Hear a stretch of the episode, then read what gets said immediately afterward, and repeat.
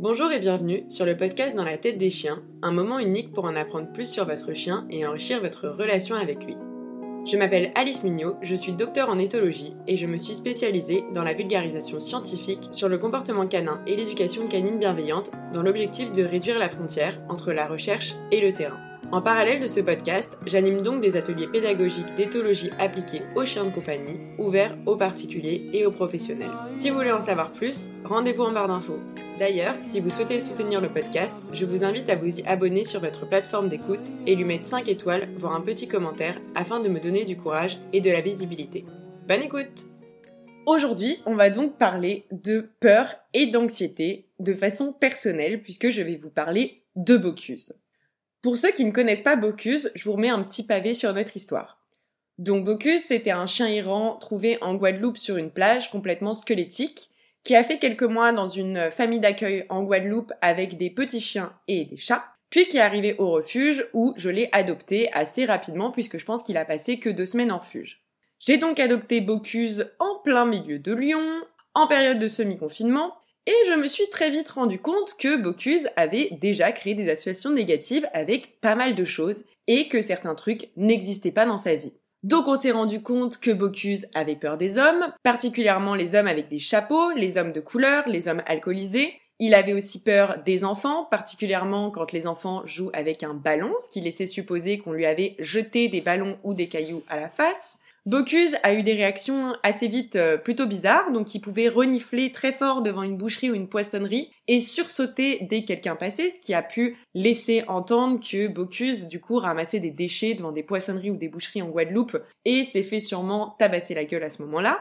On s'est aussi rendu compte très vite que Bocuse n'avait jamais vu de trottinette ni de trottinette électrique, qu'il n'avait que rarement vu des poussettes, donc tout ce qui roule c'était compliqué pour lui, et qu'il s'est passé probablement quelque chose avec un vélo, parce que Bocuse a toujours eu peur des vélos, alors qu'à Lyon, il ne s'est jamais rien passé. Par contre, Bocuse, extrêmement sociable avec ses congénères, donc on n'a eu aucun problème là-dessus, mais très vite, j'ai capté qu'il fallait que je fasse appel à une éduque pour m'accompagner, pour permettre que ces peurs ne se transforment pas en réactivité.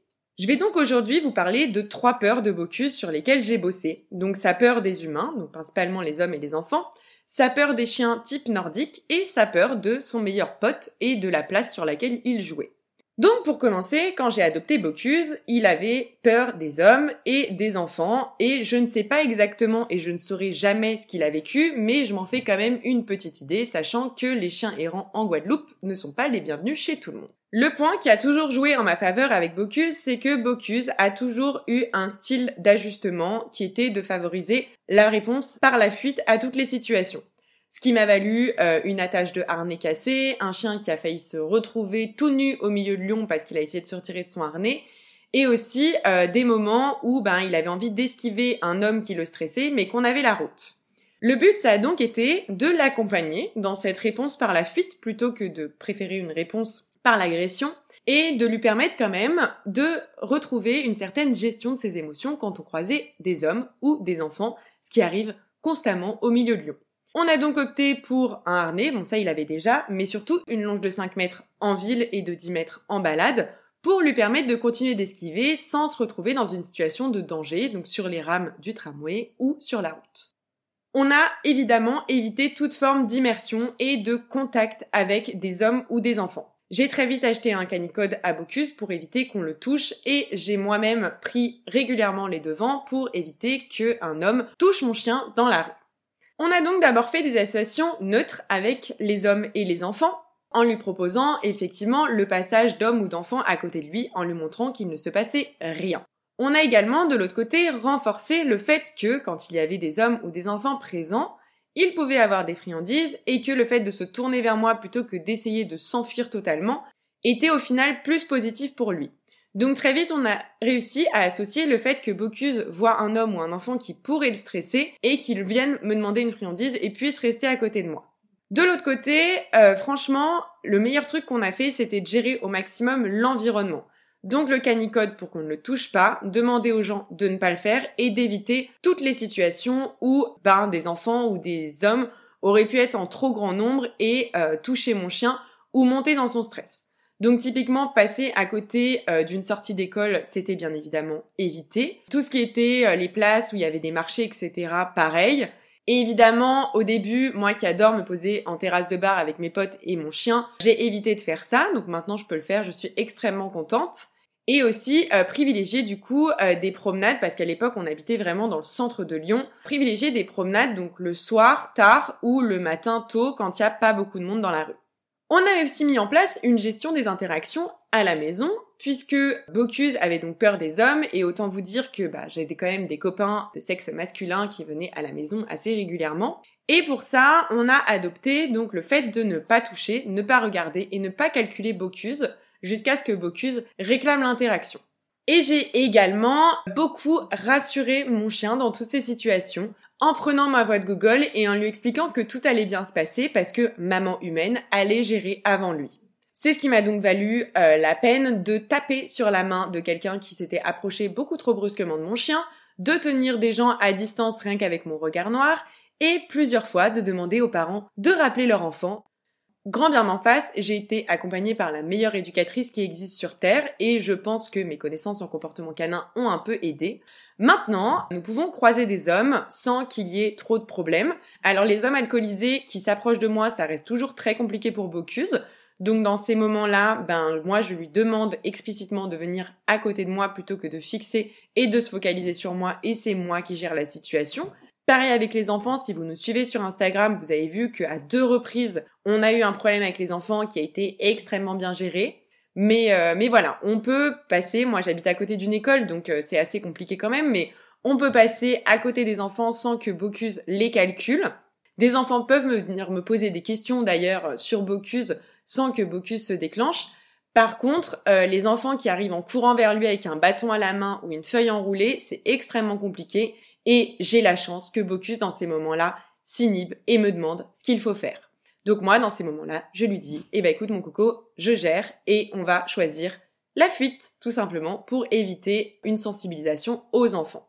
La deuxième peur de Bocuse, c'est la peur des chiens type nordique. Alors celle-là, je l'avais pas du tout vu venir, vu que Bocuse a toujours extrêmement bien communiqué avec ses congénères. Sauf que il s'est fait attaquer par une malamute, donc au sang avec point de suture, etc. à la patte, et il m'a généralisé ça à tous les types nordiques qui pouvaient exister. Donc on a adopté plusieurs stratégies qui font que maintenant, effectivement, je peux le dire, il n'est pas hyper à l'aise avec les types nordiques, mais il arrive à interagir avec eux. On a tout d'abord favorisé la prise d'information et la zone de confort. C'est-à-dire que Bocuse, quand il croise un type nordique, il a besoin de s'arrêter, de prendre les informations et de savoir qu'il peut partir si besoin. Donc moi, je respecte totalement ça. Quand on croise un husky ou même un samoyed, on prend le temps de s'arrêter s'il en a besoin, qu'il le regarde de loin et qu'il choisisse est-ce qu'il a envie d'y aller ou est-ce qu'il a envie de partir. Je l'ai également mis au contact de chiens bien codés avec cette morphologie. On avait la chance à ce moment-là, donc je vivais encore dans le milieu de Lyon, qu'il ait un super pote husky qui habite à une minute de chez nous, un husky de 9 mois hyper bien codé et bien Google comme Bocuse les aime. Et en fait, au tout début, donc ça a été un peu compliqué parce que quand euh, le chien lui a fait de l'appel au jeu, du coup, Bocuse était un peu méfiant. Ça s'est très très vite décanté avec ce chien. Bocuse a bien compris que bah, c'était toujours son même pote, même si c'était un husky type nordique, du coup. Et en fait, ça a permis de généraliser à d'autres adultes type nordique bien codés avec qui je l'ai mis en contact dans des balades, toujours en respectant évidemment sa zone de confort et le fait qu'il ait le choix d'y aller ou non. Il a fallu aussi, et ça c'est grâce à mon éduc, que je limite mes attentes sur ce type de rencontre et savoir que je ne peux pas laisser Bocuse gérer toutes les interactions. Au tout début, j'avais vachement ce truc de, se de me dire, euh, mon chien est super bien codé, il peut tout gérer, toutes les interactions, etc. Franchement, il gère de dingue.